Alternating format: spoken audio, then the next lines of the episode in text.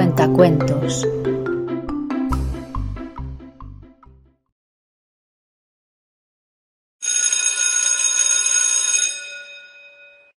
La clase de arte había terminado, pero Basti se había quedado pegada a su asiento.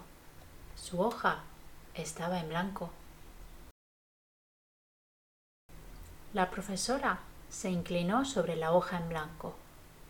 Ah, un oso polar bajo una tormenta de nieve, dijo. Muy divertido, contestó Basti. No se me ocurre que dibujar.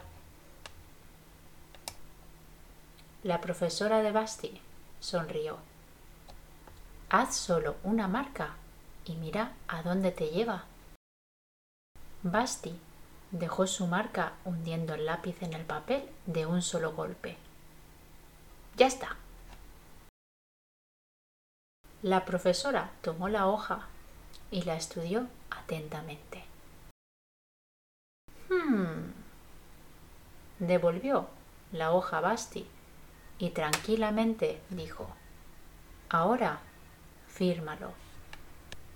Basti pensó por un momento.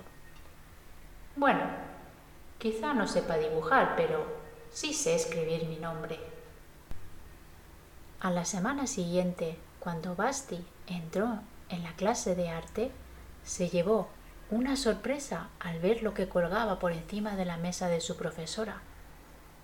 Era el punto había enmarcado su punto en un marco dorado. Hmm, puedo hacer un punto mejor que ese. Abrió su caja de colores nunca antes estrenada y se puso a trabajar. Basti pintó y pintó un punto amarillo, un punto verde, un punto rojo, un punto azul Mezclando el azul con el rojo descubrió que podía pintar un punto violeta. Basti siguió experimentando. Hizo un montón de puntos de muchos colores. Si puedo hacer puntos pequeños, también puedo hacer puntos grandes. Basti esparció los colores con un pincel más grande, en un papel más grande y pintó puntos más grandes. Llegó incluso hacer un punto sin pintar un punto. Unas semanas después, en la exposición de la Escuela de Arte, los puntos de Basti causaron sensación. A Basti se le acercó un niño pequeño que le dijo con admiración Eres una gran artista, ¿cómo me gustaría pintar como tú? Seguro que sabes, le contestó Basti. ¿Yo?